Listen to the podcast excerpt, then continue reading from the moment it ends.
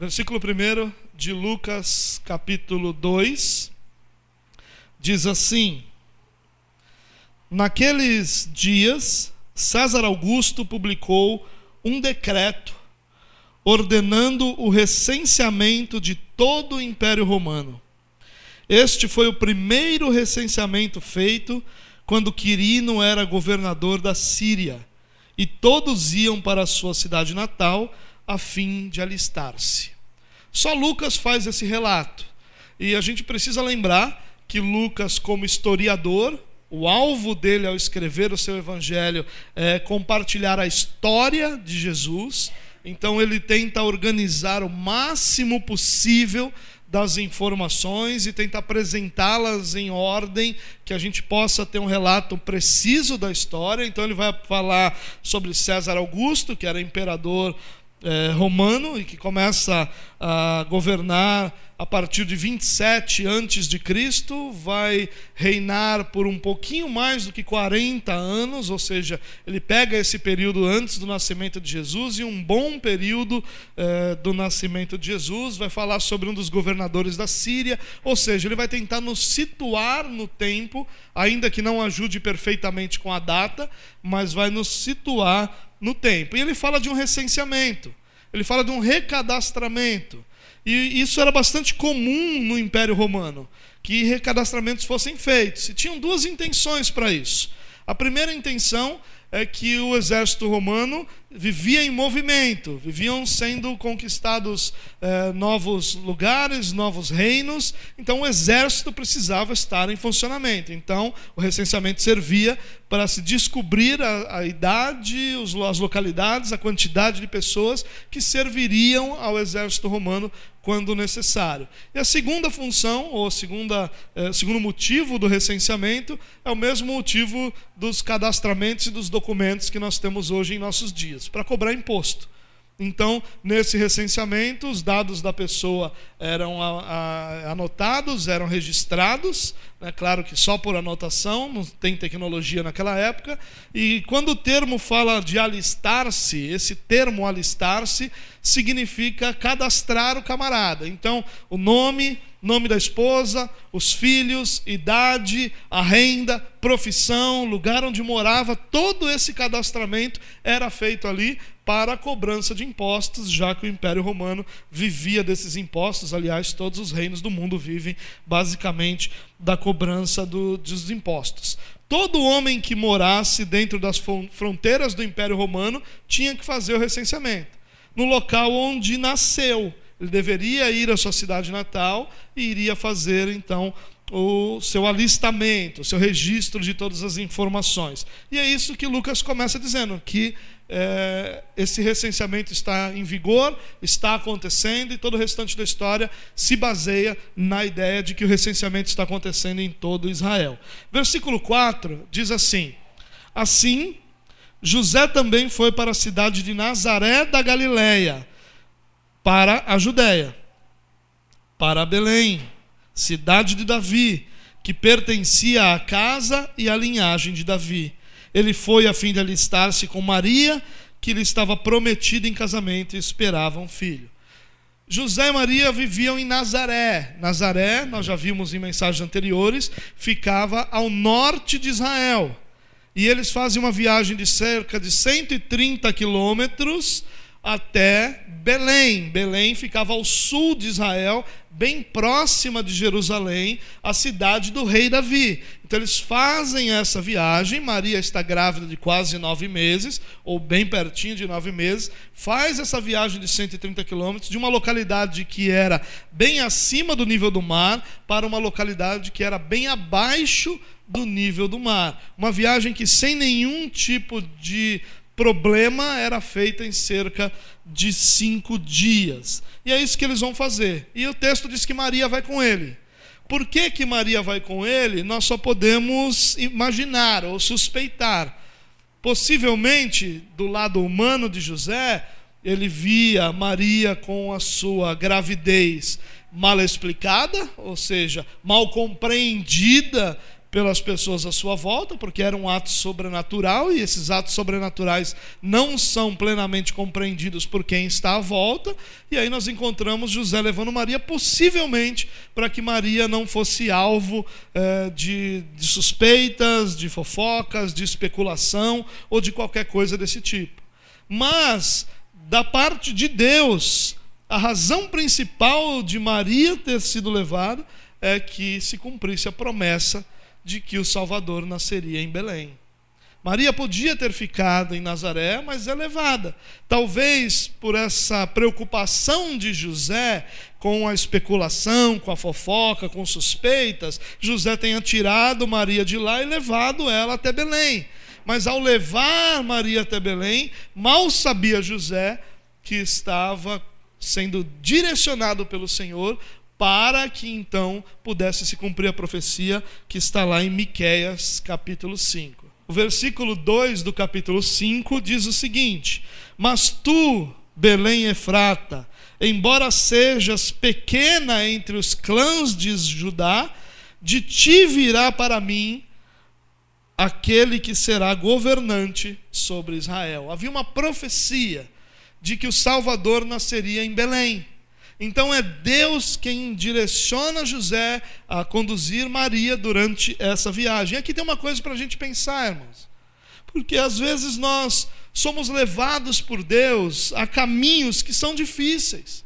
Você imagina como foi um caminho, uma viagem para uma grávida de nove meses?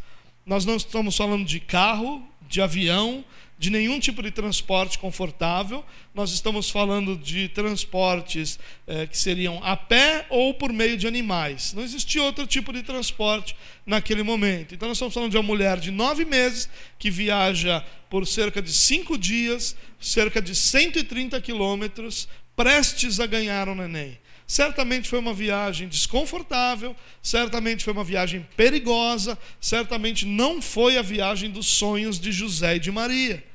E às vezes, os caminhos que nós estamos vivendo nas nossas vidas não é a viagem dos nossos sonhos também.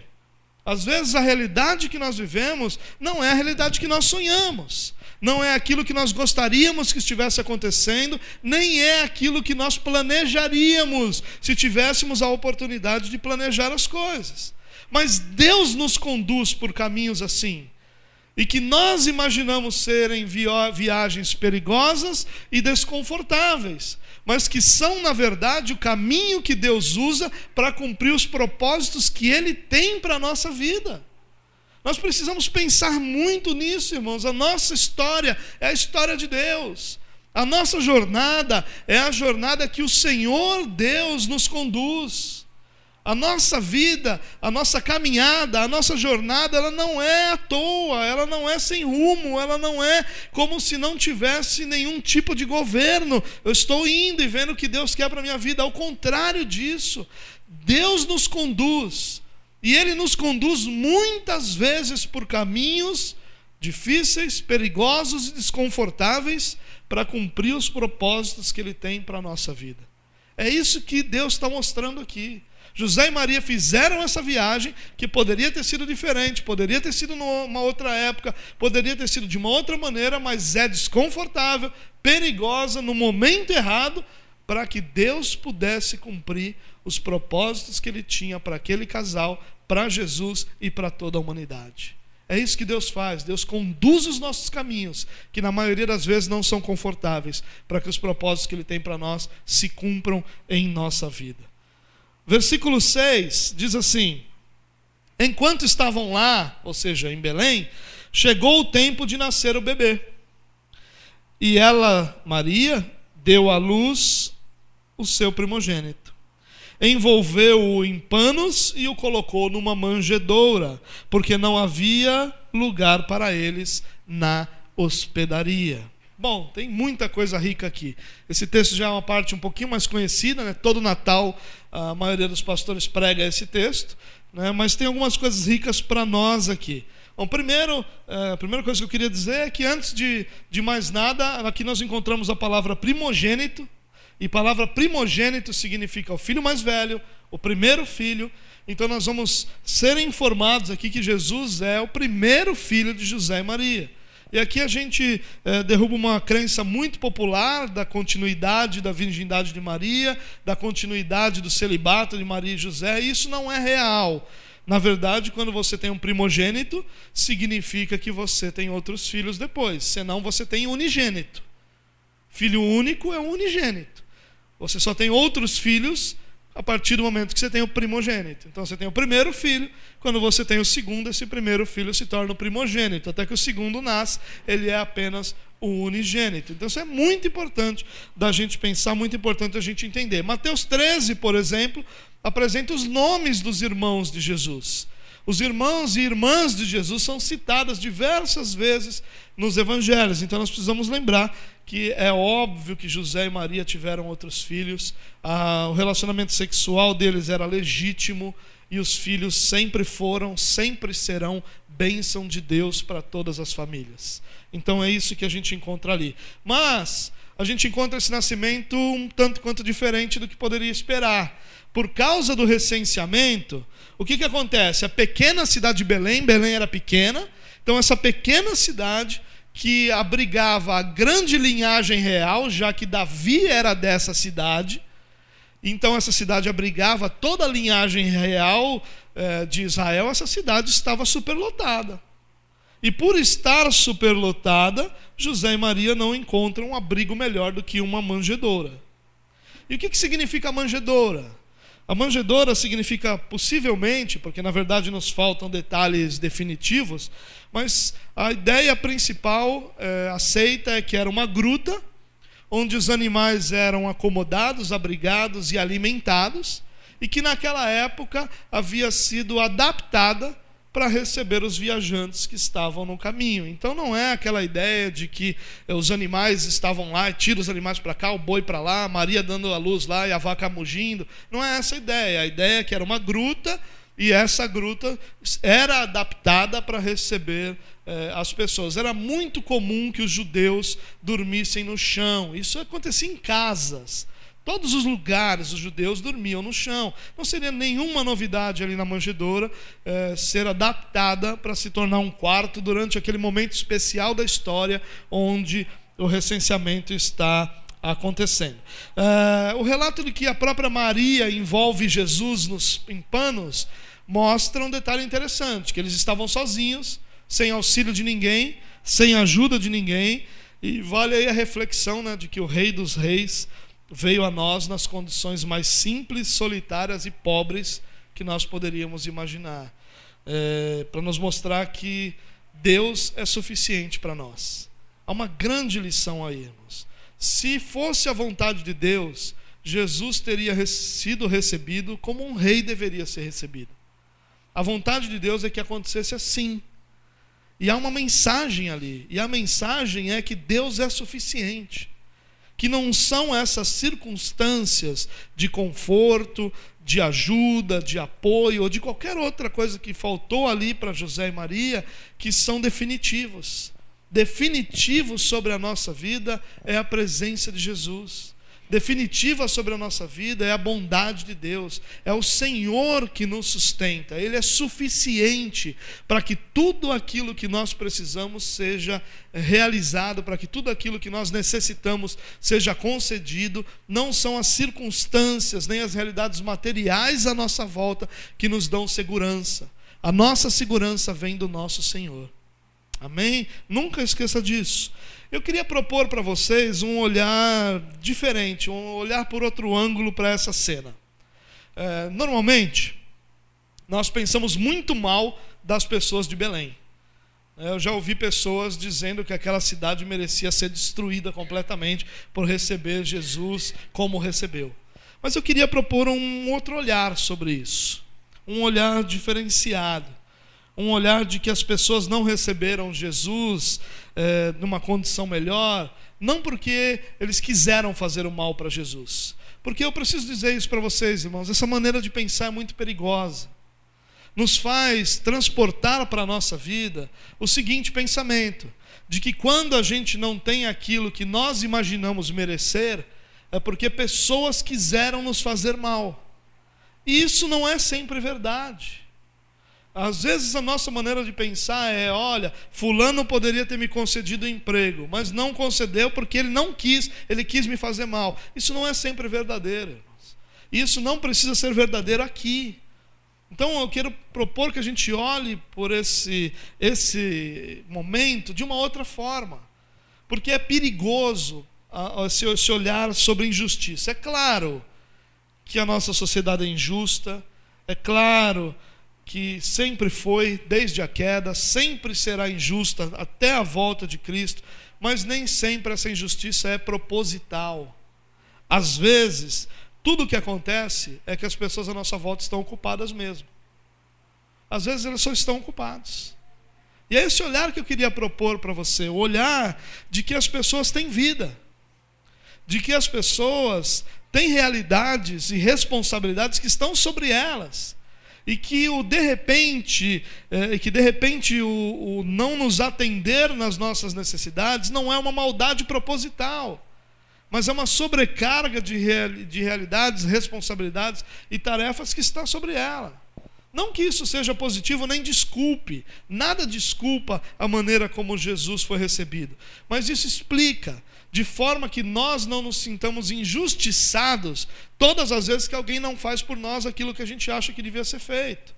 Porque é muito perigoso isso, irmãos. Tem muita gente frustrada e acha que a culpa a, da sua frustração são pessoas que não fizeram o que tinha que ser feito. Quando essas pessoas têm sua própria vida para cuidar e suas próprias responsabilidades para atender. Nesse caso, espiritualmente, isso é muito negativo, mas explica de uma outra forma essa questão. Tem um texto de um teólogo é, que eu acredito que explica bem essa ideia que eu quero compartilhar é, com você. Olha o que ele diz: Não foi porque o hospedeiro fosse cruel ou não hospitaleiro, mas porque a estalagem estava cheia. Assim também há corações que nunca recebem a Cristo e isso não porque o odeiam definitivamente, mas simplesmente porque seus corações já estão ocupados por pensamentos de riquezas, honras, prestígio, prazeres, negócios, etc. Que não tem lugar para Jesus, nem tempo para refletir sobre a sua vontade, nem desejos de deixar seu caminho para fazer o que lhe agrada. Algo importante para a gente refletir, irmãos, porque é fácil nós transferirmos para, as, transferirmos para as outras pessoas a responsabilidade do que nós vivemos. Mas olhando espiritualmente, esse é um texto para todos nós. Quantas vezes nós estamos com o nosso coração tão cheios com as responsabilidades, tarefas, alvos, objetivos, que nós não encontramos em nossa vida espaço para que Jesus nasça que nós não encontramos em nossa vida espaço para que Jesus habite. Não é porque o coração odeia Jesus necessariamente. Não é porque a pessoa não deseja Jesus. Mas é porque, como o próprio Jesus diria, ela está preocupada, enredada pelas preocupações da vida. Elas existem, nossas responsabilidades são reais. Mas nós precisamos tomar cuidado para que essas responsabilidades não é, nos encham a vida de tal forma que não haja espaço para Cristo nela. Você tem que trabalhar, é claro que tem. Você tem filhos para criar, é claro que tem. Você está estudando, é claro que você está. Mas isso não pode preencher a sua vida de tal forma que Cristo não tenha espaço nela. Isso não pode ser a sua vida de uma forma tão plena que Cristo não possa nascer, não possa se desenvolver, não possa habitar em você, na sua vida não tem espaço para Ele. Porque essa é a grande lição daqui. A lição da manjedoura não é a lição de que os homens eram maus e põem Cristo lá porque a gente não quer, deixa nascer lá. Eles nem sabiam quem era. A lição é exatamente esse problema. Nós estamos tão ocupados com a nossa vida, tão sobrecarregados com tudo aquilo que nós temos de responsabilidade, e são responsabilidades nossas, não tem como é, nós não termos essas responsabilidades, mas às vezes a gente está tão sobrecarregado com isso, que nós não conseguimos ver que o Messias está próximo. não conseguimos ver que Cristo está ali. Não conseguimos ver o que Deus está fazendo diante dos nossos olhos, porque nós estamos distraídos com todas as demandas da nossa vida, todas as responsabilidades, e Cristo está bem próximo de nós, fazendo grandes coisas, e nós não conseguimos ver, porque não há espaço para Ele em nossa vida. Pense nisso, tome cuidado com isso, porque é algo importante da gente pensar. Olhando aqui de uma forma mais plena, a manjedoura era o lugar apropriado para o Cordeiro de Deus, não era? Manjedoura é o lugar onde o Cordeiro de Deus nasce. É uma ironia da parte de Deus aqui nessa circunstância. A rejeição dos homens nunca frustrou os planos de Deus. Deus era suficiente para que Cristo nascesse. Com a manjedoura, Israel, o povo eleito de Deus, dá as boas-vindas ao Messias. E com a cruz, eles se despedem de Jesus da pior maneira possível. Versículo 8: Havia pastores que estavam nos campos próximos durante a noite, e durante a noite tomavam conta dos seus rebanhos. E aconteceu que um anjo do Senhor apareceu-lhes, e a glória do Senhor resplandeceu ao redor deles, e ficaram aterrorizados. É interessante, irmãos, que não muito diferente da nossa época, os pastores não tinham boa reputação naquela época. Na verdade, os pastores tinham uma péssima reputação. Ironicamente, as pessoas contam que os pastores daquela época confundiam o meu com o seu e às vezes sem querer levavam o seu embora. É, era uma forma irônica de dizer que eles eram conhecidos como ladrões. Não muito diferente dos nossos dias, né? Mas assim, algumas razões porque eles não eram tinham boa reputação eram legítimas. Outras eram políticas, econômicas, eles cuidavam dos rebanhos que iam ser oferecidos no templo. Então, óbvio que eles não eram muito queridos, porque eles eram concorrência para muita gente que oferecia esse tipo de material.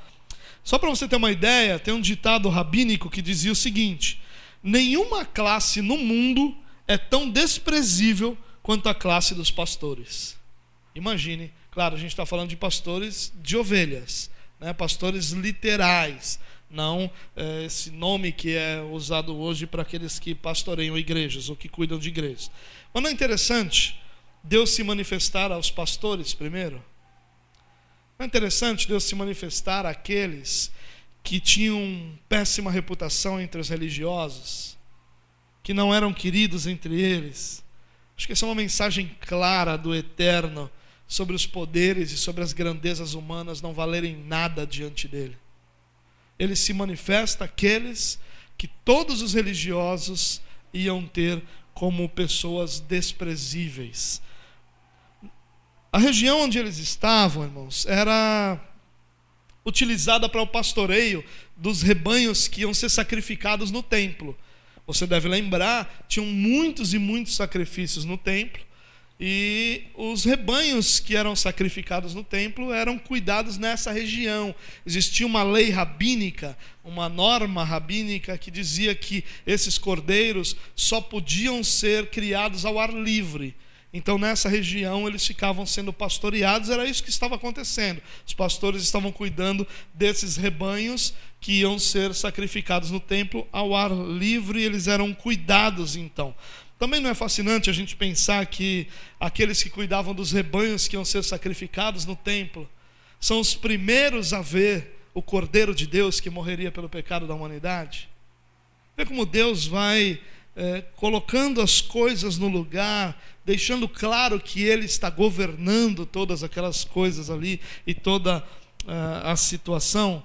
Os pastores estavam nos mesmos campos que Davi havia pastoreado os rebanhos do seu pai. É, e Davi era igualmente menosprezado e solitário. Quem sabe os pastores até entoavam alguns dos cânticos de Davi, alguns dos salmos que nós conhecemos. Era a mesma região e quem sabe esses pastores eram fortalecidos pela promessa da vinda do Messias, pelos cânticos do próprio Davi, que foi pastor naquele lugar menosprezado e solitário. Mas aparece um anjo e a aparição desse anjo é diferente das outras que Lucas relata. Os outros aparecem, trazem uma mensagem e vão embora, mas agora diz que junto com esse anjo vem a glória de Deus. A glória de Deus se manifesta, a glória de Deus resplandece entre o povo. A presença de Deus é percebida claramente aqui por todos. Não é só um anjo que vem com uma mensagem, mas é um anjo que traz consigo a glória de Deus. E os pastores ficam aterrorizados. E sabe, irmãos, eu tenho insistido em falar sobre isso e eu quero falar mais uma vez. A nossa geração, que é a geração da adoração extravagante, a geração que faz trenzinho para Jesus, a geração que pula, pula, pula, pula na presença de Deus. Essa geração não sabe o que é a presença de Deus. Essa geração sabe se emocionar diante de realidades religiosas.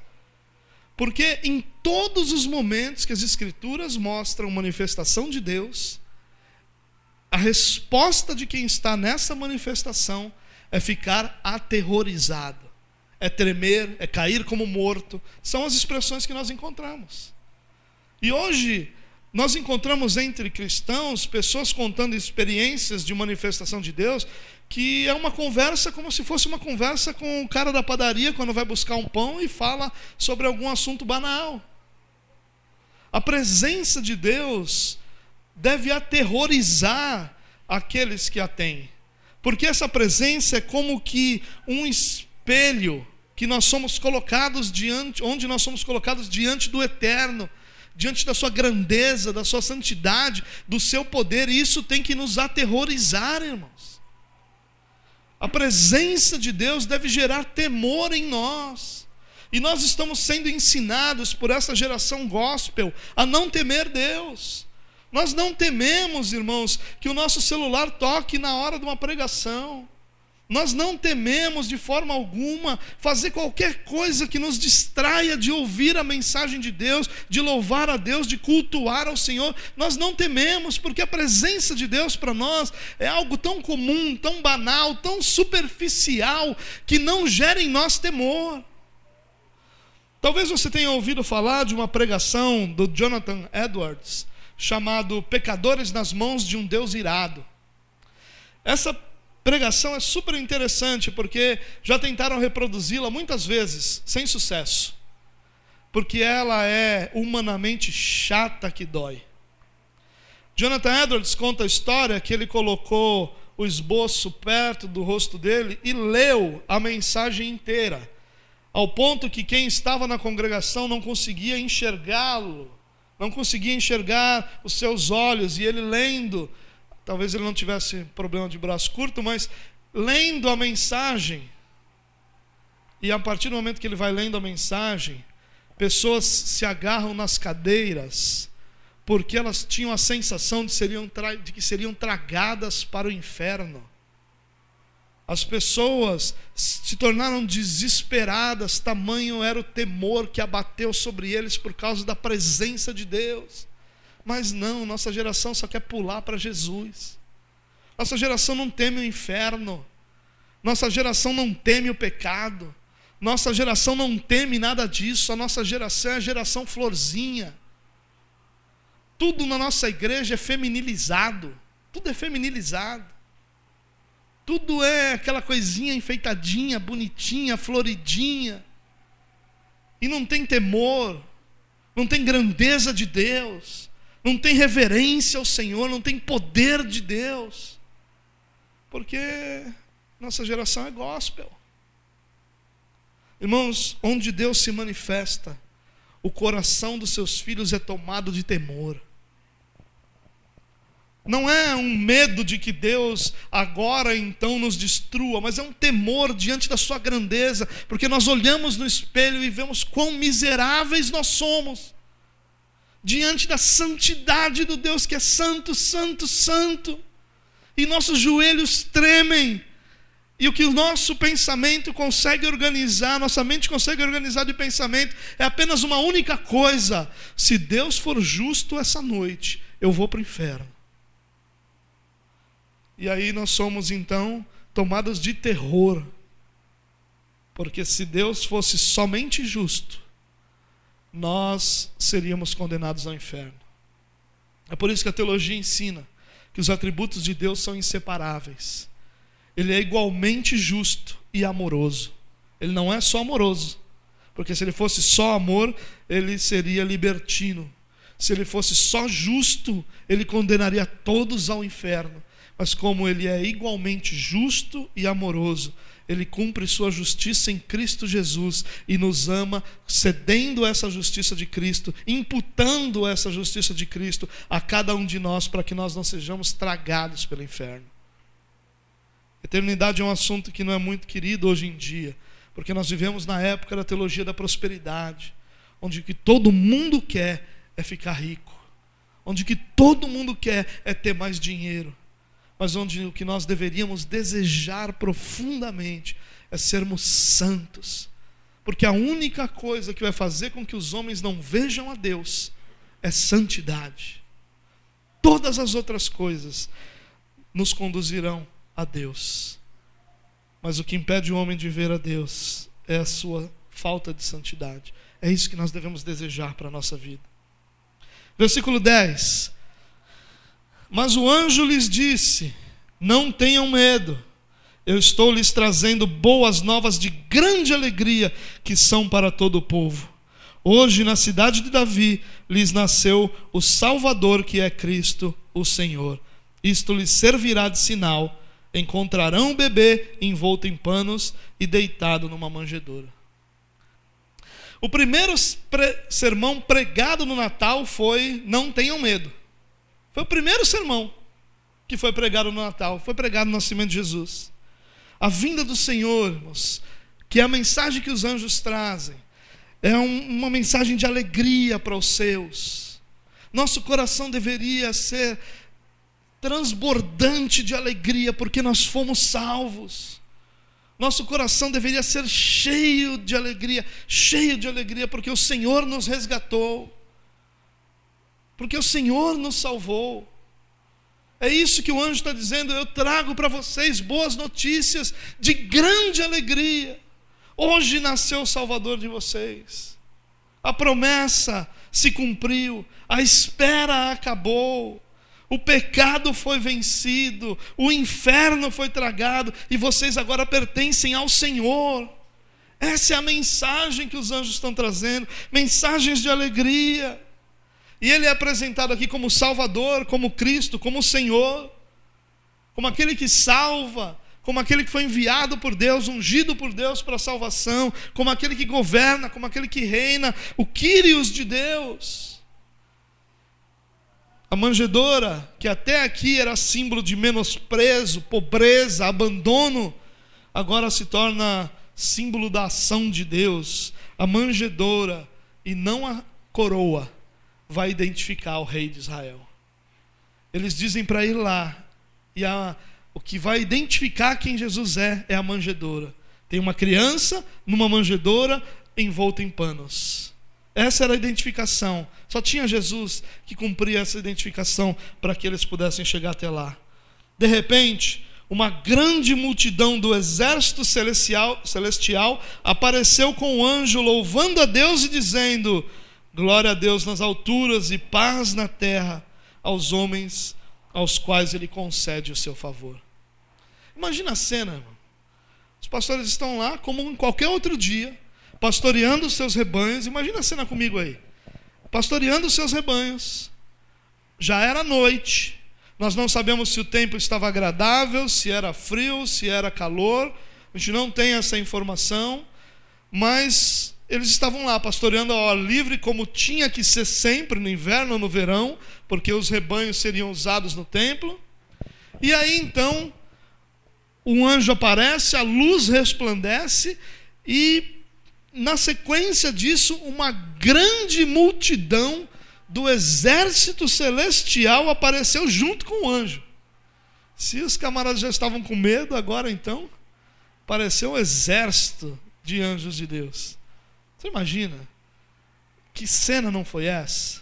Que iluminou tudo, que fez com que as estrelas perdessem brilho, fez com que a noite se tornasse dia e eles começam a cantar. Você imaginou que coral não era esse? Com certeza ali ninguém desafinou, Com certeza ali ninguém tocou mais alto que o outro. Com certeza ali não quebrou a corda da harpa de nenhum anjo, se é que anjo tinha harpa. Né? Com certeza ali nada deu errado naquele momento. E eles perfeitamente começam a cantar, louvar a Deus, declarando glória a Deus nas alturas e paz na terra aos homens aos quais ele concede o seu favor. Esse é o terceiro cântico que Lucas apresenta na sua no seu evangelho. Glória em excelsis.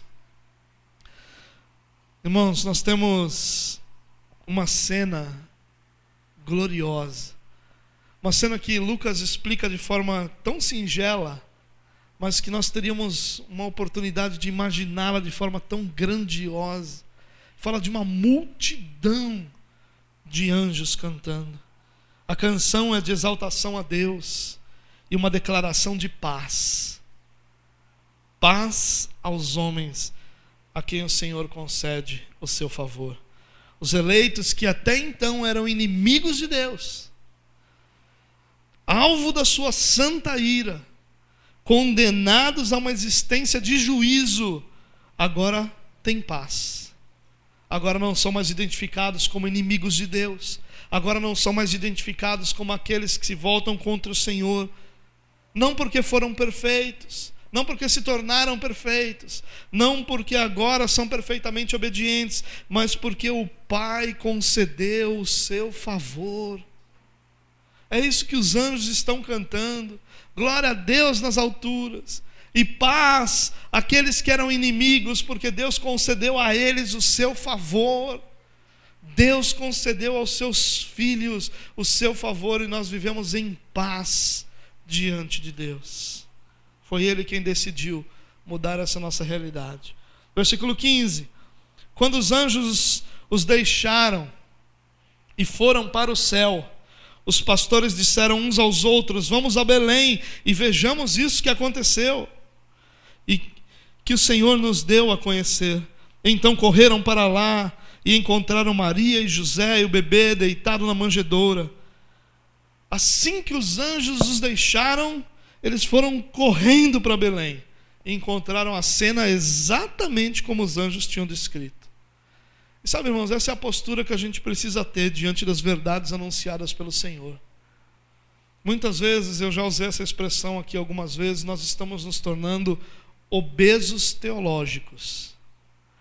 Nós vamos acumulando conhecimento, conhecimento, conhecimento, e vamos nos tornando obesos, intelectualmente obesos, mas nunca esse conhecimento gera diligência em nossa vida. O que os anjos tiveram foi isso. O que os homens, os pastores tiveram quando os anjos vão ao céu é isso: diligência. Eles saem correndo. Vamos ver esse negócio que Deus falou. Deus falou que a salvação chegou, vamos ver isso. E eles diligentemente não se preocuparam com nenhuma circunstância os rebanhos precisaram ficar lá, as coisas estavam arrumadas para que eles ficassem lá, e eles diligentemente se reorganizaram e foram em busca daquilo que Deus havia falado.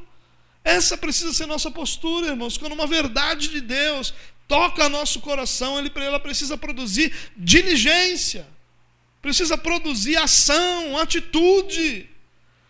Cristão, irmão, é lindo no discurso. O discurso de crente é a coisa mais fabulosa do mundo. Você põe o camarada para discursar, todo mundo chora de dar o tamanho humildade que o camarada tem. Mas o que esse texto nos ensina é que vida cristã não é discurso.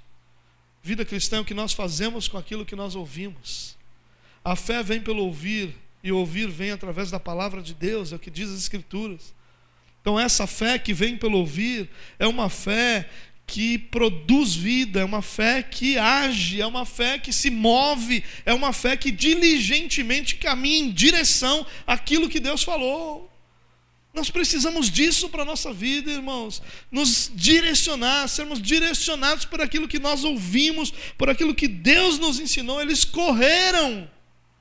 Que a nossa oração seja que a gente possa correr todas as vezes que uma verdade de Deus é proclamada sobre nossa vida. Versículo 17: Depois de o verem, a Jesus, contaram a todos o que lhes fora dito a respeito daquele menino. E todos os que ouviram o que os pastores diziam ficaram admirados. É interessante que eu disse a vocês que os pastores não eram pessoas é, bem vistas pela sociedade, para dizer o mínimo.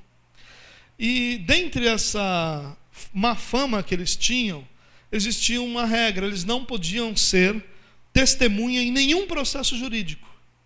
Eles não podiam ser testemunha de nada, porque eles tinham essa má reputação. Grande parte, eu preciso dizer isso também, grande parte dessa má reputação é porque a vida que eles tinham em termos de horário, de realidade de vida, os impedia de seguir a lei.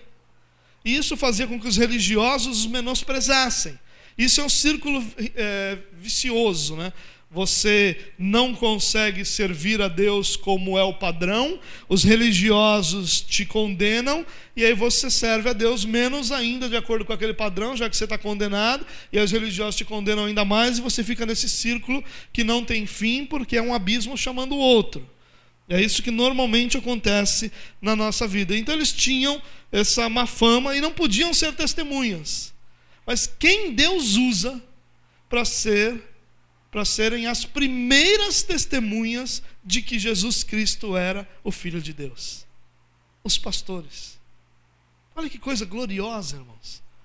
Jesus não chama um escriba, não chama um fariseu, Jesus não chama alguém que tinha uma, uma importância na sociedade, Jesus não chama ninguém, exceto aqueles que eram mais menosprezados pela sociedade.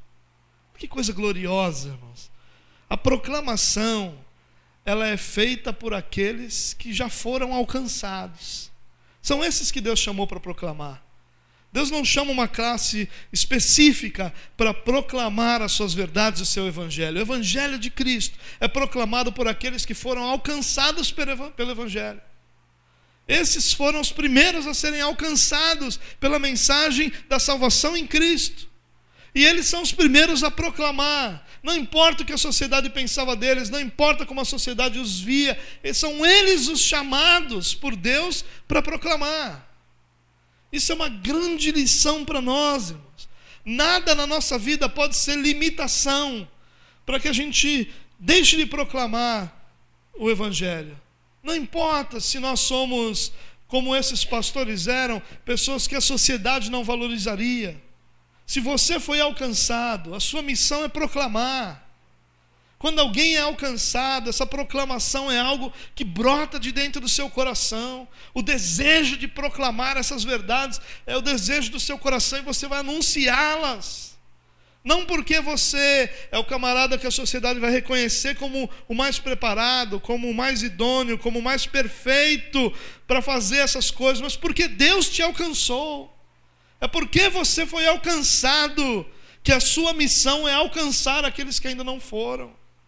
É porque você foi alcançado pela mensagem do Evangelho que você vai proclamá-la, não é por causa de nenhuma das suas credenciais, não é por causa de nenhuma realidade do seu status social, não é por absolutamente nada, exceto pela única razão necessária para que alguém proclame o Evangelho. Ele foi primeiramente alcançado por essa mensagem. É isso que a gente precisa pensar. Versículo 19, para a gente caminhar para o final. Maria, porém, guardava todas essas coisas e sobre elas refletia em seu coração. Maria aqui está impactada com todos os acontecimentos dos últimos meses, mas ela não toma nenhuma posição, exceto guardar no seu coração, refletir sobre aquilo, olhando para todas aquelas coisas e se colocando é, humildemente diante do Senhor. Versículo 20 diz: Os pastores voltaram glorificando e louvando a Deus por tudo que tinham visto e ouvido, como lhes fora dito. O texto termina dizendo que eles voltaram para a sua vida, para a sua tarefa, como você vai voltar quando você sair daqui. Amanhã você volta para o seu trabalho, para a sua escola, para a sua procura por trabalho, para a sua realidade, seja ela qual for.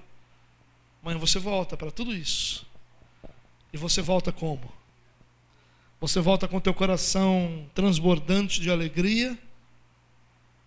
Ou você volta como se tivesse simplesmente ido passar um tempo em um lugar para aplacar sua consciência por ter feito isso?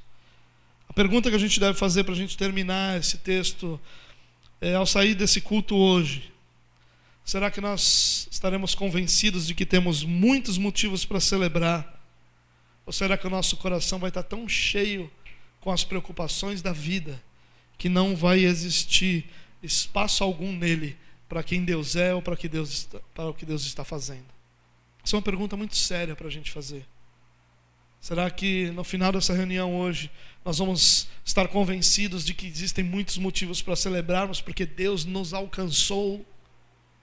Ou será que durante o tempo em que eu estou falando aqui, a sua mente está viajando com as coisas que você tem que fazer amanhã, com as contas que você tem que pagar amanhã, com as preocupações da vida, com realidades que você ainda não resolveu. Tem escola do menino, tem isso para fazer, como é que eu vou pagar aquilo? Eu queria. Será que é com isso que sua mente está ocupada essa noite? Ou será que seu coração está convencido de que o que o Senhor fez na sua vida é algo tão grandioso, tão glorioso? Que só podia ser anunciado por um exército de anjos de Deus, cantando glória a Deus nas alturas e paz aos homens a quem o Senhor concedeu o seu favor. A gente tem que perguntar isso, irmãos. Para terminar com você, eu queria fazer rapidamente algumas aplicações desse texto. A primeira aplicação que eu queria fazer essa noite é: nós podemos confiar nas Escrituras. Escute o que eu vou te dizer. Quantas profecias se cumprem plenamente no nascimento de Jesus? Muitas, muitas, muitas.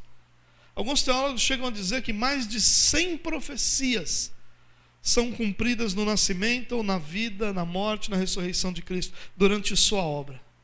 Mais de 100, literalmente. O povo havia passado um tempão sem que Deus falasse nada cerca de 400 anos. E muitos já haviam desanimado com relação àquilo, mas Deus vem e cumpre sua promessa. Cada palavra de Deus se cumprirá na vida de cada um dos seus filhos. Essa é a esperança que nós devemos alimentar todos os dias. Eu posso confiar nas Escrituras. E se eu creio que eu posso confiar nas Escrituras, é nas Escrituras que eu preciso apoiar a minha vida, é nas Escrituras que eu preciso gastar tempo. Irmão, em nome de Jesus, o nosso tempo é tão escasso, tão pequeno, o que nós temos feito com ele? Nós falamos tanto, irmãos, de agora com essas novelas aí supostamente bíblicas, né? É outro assunto Tantas pessoas acompanhando isso, achando que isso é Bíblia. Tantas pessoas gastando todo o seu tempo em música, que não é de forma alguma uma coisa ruim, mas não é Bíblia. Gastando o seu tempo em acompanhar uma série de coisas que são ótimas. Eu amo séries. Se eu pudesse, eu acompanhava quase todas elas, mas não é Bíblia.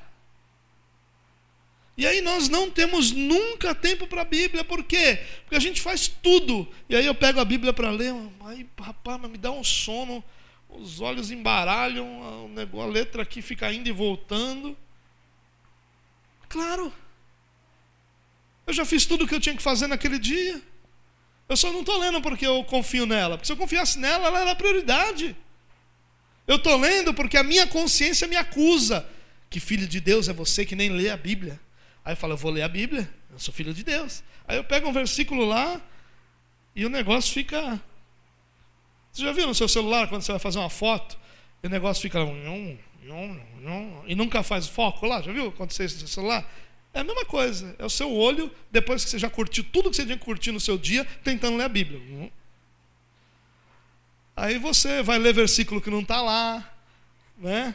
Você vai ler que não cai uma folha da árvore sem que Jesus mande. Você está confundindo Chico Xavier com Jesus, com Lucas, com Mateus, é a mesma coisa. Claro. Irmão, se Bíblia é suporte para a nossa vida, por que a gente não gasta tempo com ela? Se é na Bíblia que está a verdade de Deus revelada para nós, por que a gente não gasta tempo com ela? Nós podemos confiar nas Escrituras. Eu quero lembrar você só um versículo que o próprio Jesus nos ensinou. Mateus 24, 35. O céu e a terra passarão, mas as minhas palavras jamais passarão. A única realidade eterna em toda a criação é a palavra de Deus. Ela precisa ser nosso sustento. Nós podemos confiar nessa palavra e devemos sustentar a nossa vida nela. Segunda aplicação: Deus não está irado com você. E aqui eu preciso tomar cuidado para falar isso, para que você não saia daqui dizendo que pode pegar todas as menininhas e que Deus não está irado com você. Né? Então, por favor, preste atenção no que eu vou dizer. Os anjos trouxeram boas notícias de grande alegria. Jesus é o Cordeiro de Deus, a paz foi concedida aos homens. Sabe, irmãos, nem sempre as coisas vão bem na nossa vida. Na verdade, em grandes, grande parte da nossa vida as coisas não vão bem. E quando as coisas não vão bem, nós somos tentados a colocar Deus na história. A dizer assim, não, Deus está se desagradando comigo de alguma coisa. Alguns anos atrás, inventaram a moda do pecado oculto. E aí os crentes ficavam dizendo uns para os outros, irmãos, se isso está acontecendo na sua vida, tem alguma coisa escondida aí não revelada, desembucha aí, irmão, para Deus te curar. E aí o cara ia para casa com aquilo na cabeça e ficava lá, Senhor, o que, que eu aprontei? Meu Deus, será que eu falei alguma coisa? Será que eu fiz alguma coisa? Será que eu olhei de um jeito diferente para aquela irmãzinha? Será que que eu fiz? Meu Deus, revela em nome de Jesus. E o cara ficava um esquizofrênico gospel. Porque ele não sabia mais nem quem ele era. Um dia ele era crente, outro dia Deus está virado com ele.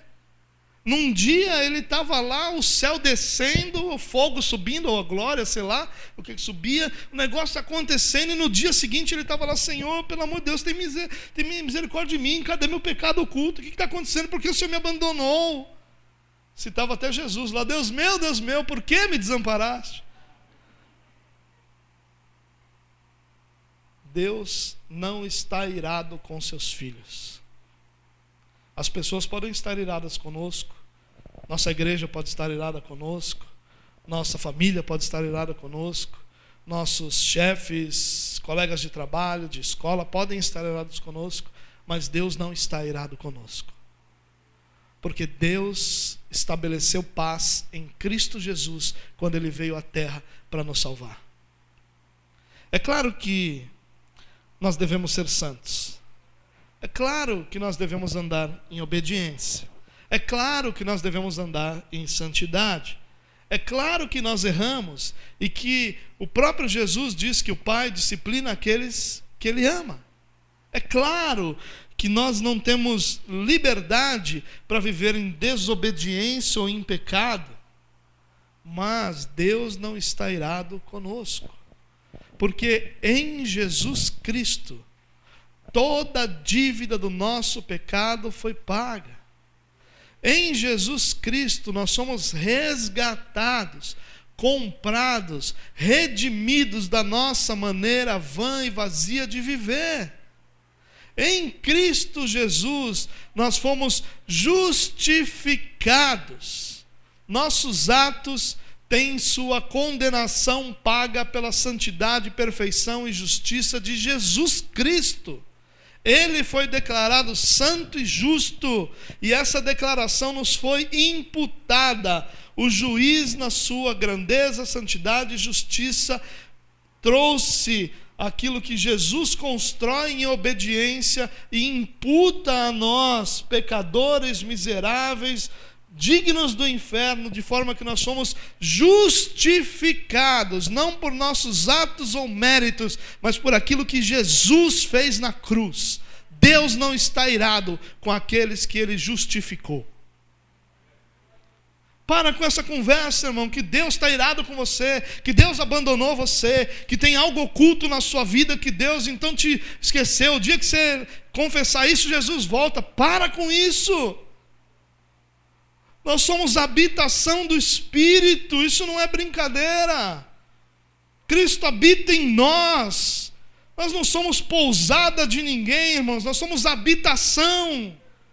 Esse Deus desses crentes aí fora faz da gente pousada. Jesus vem passar o final de semana quando o tempo está bom, porque se o tempo estiver ruim, se vira sozinho, miserável. É isso que esses crentes acreditam. Para com isso, meu irmão. Nós fomos justificados. Nossa vida está escondida em Cristo Jesus. Deus foi a justiça de Deus foi satisfeita em Cristo Jesus. Ele não é o Cordeiro de Deus para cobrir parte dos nossos pecados, para cobrir só um pouco do que a gente fez. Ele é o Cordeiro de Deus que tira o pecado do mundo. Tira. Deus não está irado conosco, mesmo nos nossos piores dias, nós permanecemos filhos, justificados e amados plenamente pelo Pai. Então não deixe ninguém ficar colocando coisas na sua cabeça. E você ficar aí de cabeça baixa, miserável, dizendo, oh Senhor, e agora, Senhor? Não... E aí o camarada chegava, eu lembro dessa época, o camarada chegava 15 dias depois e falava, pastor, me falaram aí que tem um pecado oculto, falava 15 dias que eu não penso em outra coisa e não achei nada. Você não achou um pecado na sua vida? Não, eu achei muitos, eu não achei um oculto. Pecado é o que eu mais achei, mas todo mundo sabe deles. Minha família vê, tu não tem nenhum escondido. Falei, ah, irmão, por que você está procurando um pecado oculto? Não, porque Deus deve estar irado comigo. Deus não está irado com seus filhos. A maneira que Deus usa para explicar a nossa relação com Ele Jesus nos ensina a começar a nossa oração dizendo o quê? Pai. Pai. Um pai pode se irritar com seu filho, pode disciplinar o seu filho. Um pai pode perceber e reconhecer os erros do seu filho, mas um pai permanece se relacionando com o seu filho não há ira no coração de um pai que permaneça, porque faz parte da paternidade, o amor e a consciência de fragilidade, fraqueza e imperfeição que há no filho. Para a gente terminar aqui. As circunstâncias sociais não privam você dos privilégios espirituais. Entenda bem isso não foi aos escribas, nem aos fariseus, aos nobres, nem aos governantes, mas aos pobres que Jesus primeiro se apresentou. Olha o que Tiago fala sobre isso. Ouçam, meus amados irmãos, não escolheu Deus os que são pobres aos olhos do mundo para serem ricos em fé e herdarem o reino que ele prometeu aos que o amam? Não foram os pobres que Deus escolheu os pobres aos olhos do mundo, para que sejam ricos em fé e herdem o reino de Deus. Deus não escolheu você pelo que você tem, nem pelo que você é, meu irmão. Ele escolheu você por sua graça soberana. Nunca esqueça isso. Sua posição social não muda nada diante de Deus, nada no reino de Deus. Mas para muita gente muda. Eu vejo muita gente dizendo que, ah, se eu tivesse estudado mais, eu ia servir a Deus. Se eu tivesse mais dinheiro, eu ia servir a Deus. Se eu soubesse falar melhor, eu ia servir a Deus. Todo mundo botando desculpa na sua realidade social. Naquilo que foi sua vida. Ah, se eu tivesse 20 anos a menos, isso aí não dá, irmão. Mas se eu pudesse ter feito isso, tivesse feito aquilo. Sempre, sempre com uma desculpa social. Deus não nos chamou por causa disso. Deus nos chamou apesar disso. E a única, eu vou dizer isso de novo, a única necessidade que alguém tem, o único pré-requisito para que alguém anuncie o Evangelho de Deus é ter sido alcançado pelo Evangelho de Deus. Isso não quer dizer que nós não devemos estudar, não devemos melhorar, não devemos aprender, ao contrário disso. Só um tolo não gostaria de se aperfeiçoar naquilo que Deus chamou para fazer. Mas não é por isso que Deus te chamou para fazer. Ele te chamou porque ele te alcançou. E agora você tem o chamado de alcançar.